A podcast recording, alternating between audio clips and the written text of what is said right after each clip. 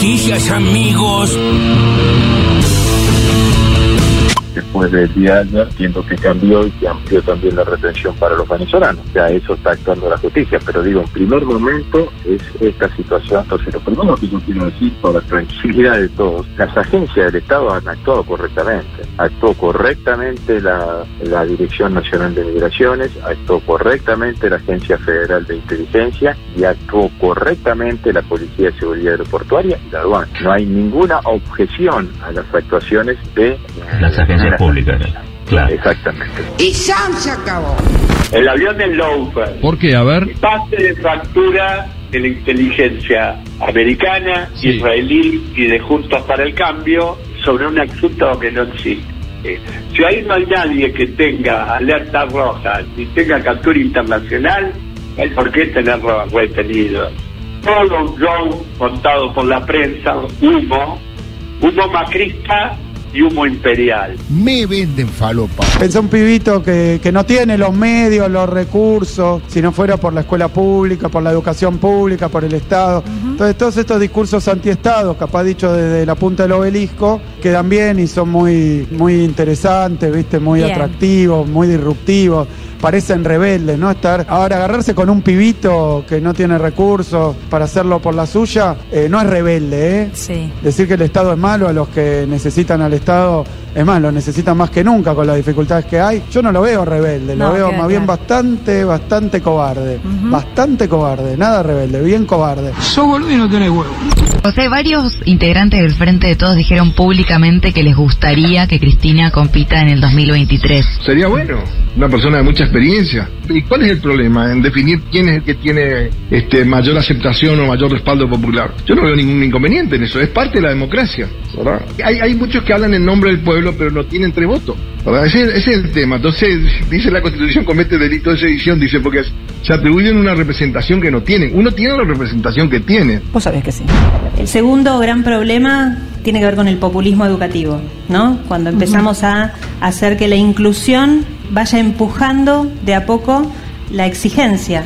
Cuando dijimos todos tienen que estar adentro y para que todos estén adentro, flexibilicemos, no evaluemos, no miremos, que todos estén. Cuando la escuela deja de ser el lugar donde se enseña para ser el lugar donde se da de comer, donde se contiene y donde dejamos de evaluar como parte formativa, porque de vuelta podía quedar alguno afuera y mejor que esté adentro.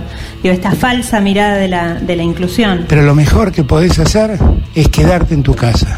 El presidente está en condiciones intelectuales, psicológicas y políticas de seguir al frente del timón hasta 2023? Eh, decirles que el presidente está en control. El, el retorno, ¿no? Sí, sí, se, está- se está complicando bastante. con problemas de sonido. A ver si el sonidista nos puede prestar un poquito de atención. ¡Concha de tu madre, no soy yo! bueno,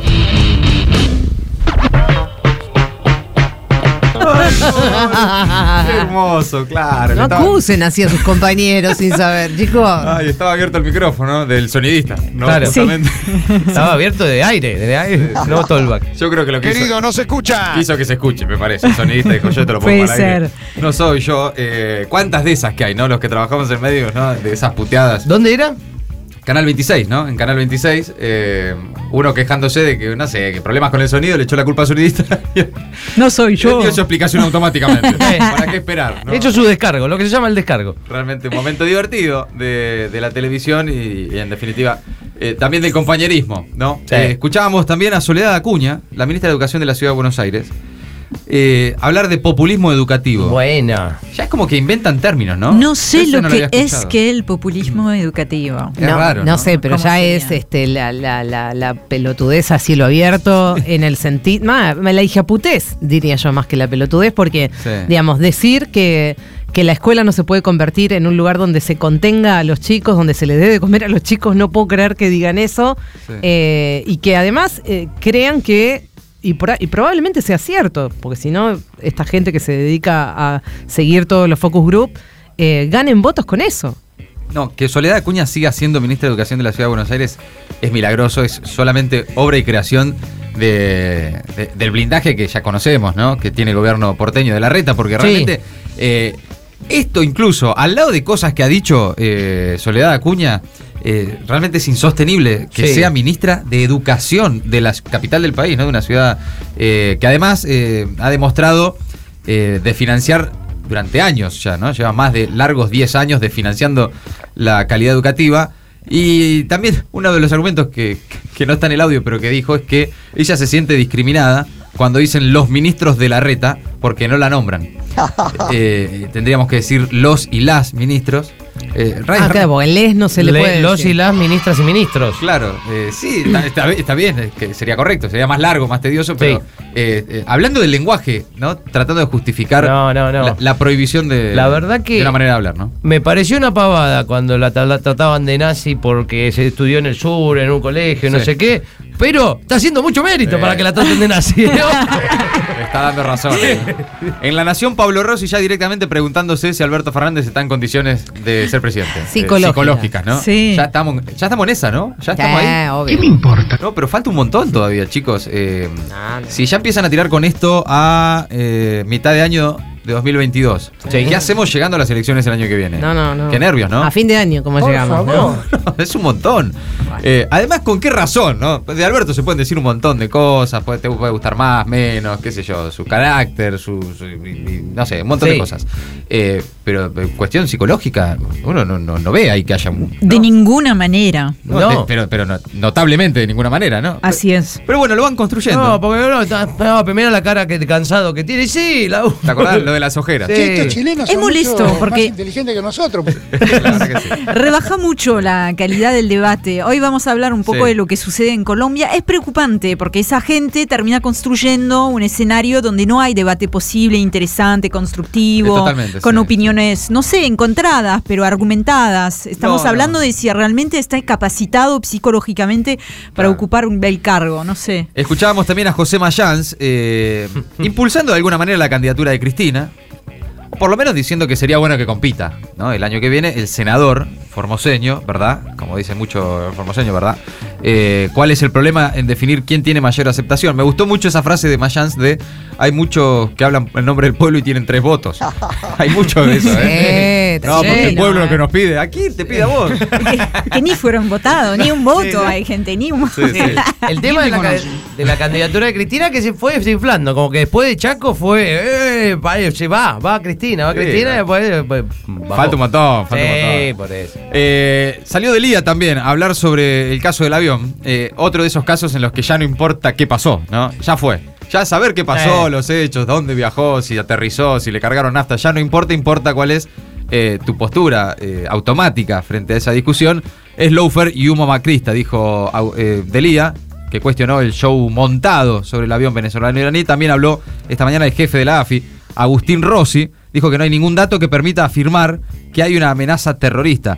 Finalmente se confirmó luego de que él hiciera una deducción, que lo que para él era una deducción finalmente fue un hecho concreto que era aparentemente y está, se supone, en el contrato de venta del avión que los iraníes eran instructores de vuelo de los venezolanos. ¿no? Sí, que, que ya cuando habían aterrizado en Paraguay, qué sé yo, eran más o menos la misma cantidad de tripulantes, ya había iraníes porque Sí, sí. iban, iban a- O- otra, otra cosa que no tiene que ver estrictamente con este tema, pero ¿viste cuando eh, eh, los capítulos pasan tan rápido que ya no te puedes poner al día? Ya está. No, ya está. Ya, sí. si no lo agarraste de entrada esta serie, Si ya no la- viste Breaking Bad desde el principio, no, no, No, la agarras olvídate. ahora, porque son Sí. nueve No. temporadas. No, si no estás desde el fin de semana siguiendo el caso del avión venezolano, ya no hay manera de que te lo entiendan. Hoy No. me preguntó alguien que no estaba, eh, Anto en casa, me dice, ¿qué fue lo del avión? Y me quedé como diciendo, Mira, no sé para- por dónde empezar. ¿Por dónde arranco? Eh, Claro. No sé, es un quilombo. Ah, no pasa nada. No pasa nada, No pasa olvídate. nada, olvídate, olvídate. Todo eso entre las voces destacadas del día, ahora las noticias, en maldita suerte. Inflados así. La inflación se desaceleró en mayo, pero sigue alta y en junio se mantendría en torno al 5%. Esto según las primeras proyecciones privadas que dan cuenta de que la inflación no perforará el piso del 5% en el mes en curso. Ayer Alberto Fernández se reunió con parte de su equipo mientras el INDEC anunciaba el índice de suba de precios de mayo, que fue del 5,1%, con lo que acumula un alza anual del 60,7%. Es la más elevada en 30 años. Según el INDEC, el mayor incremento fue en salud, 6,2, con alta incidencia de los aumentos en medicina prepaga, y le siguió el transporte por la eh, actualización de los combustibles. Al igual que el mes anterior, la suba en alimentos y bebidas no alcohólicas, que fue de 4,4%, fue lo que tuvo mayor incidencia en el índice general en todas las regiones del país.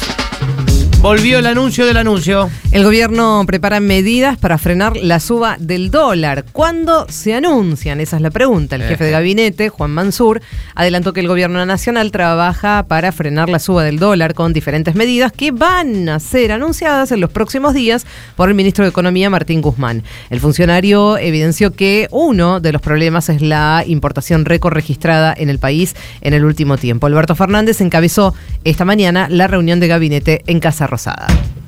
El capitán de la lancha. Scioli asume este miércoles como nuevo ministro de Desarrollo Productivo. Vuelve. El ex embajador en Brasil reemplaza al saliente Matías Culfas.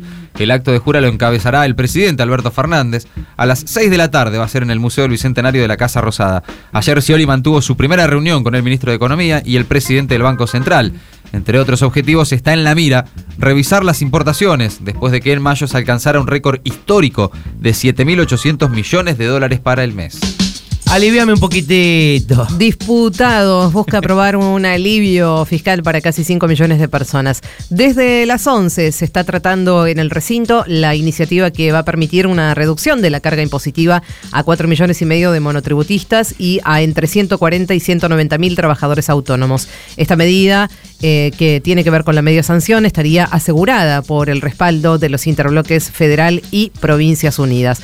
Por otro lado, el Frente de Todos avanza en el Senado con la ley que crea un plan de pago de la deuda previsional. La iniciativa que irá al recinto la semana próxima alcanza a las personas con edad de jubilarse, pero que no completan los 30 años de aporte que podrán cancelar con cuotas eh, lo que se le va a descontar en el haber jubilatorio.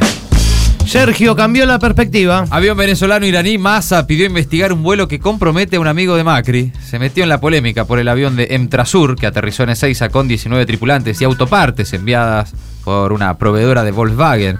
Minimizó las críticas de la oposición y deslizó que el interés en revisar el último vuelo y no los anteriores de esa flota aérea pretenden tapar la presencia de una tabacalera de Paraguay de un socio de un dirigente político argentino. Así lo dijo. Tiró así como una incógnita.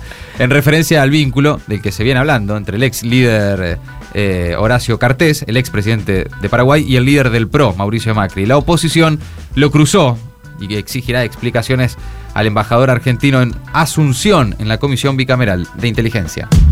Memoria del horror. Gremios, legisladores y madres recordaron en bombardeo a la Plaza de Mayo en 1955. Al cumplirse 67 años del hecho, la mesa No nos han vencido realizado el homenaje frente al edificio del Ministerio de Economía, donde todavía están las marcas de las bombas. El ataque fue perpetrado por aviones de la Marina y de la Fuerza Aérea en la zona céntrica de la ciudad, en una masacre que dejó 300 personas asesinadas y miles de heridos en el intento de derrocar y matar al presidente Juan Domingo Perón.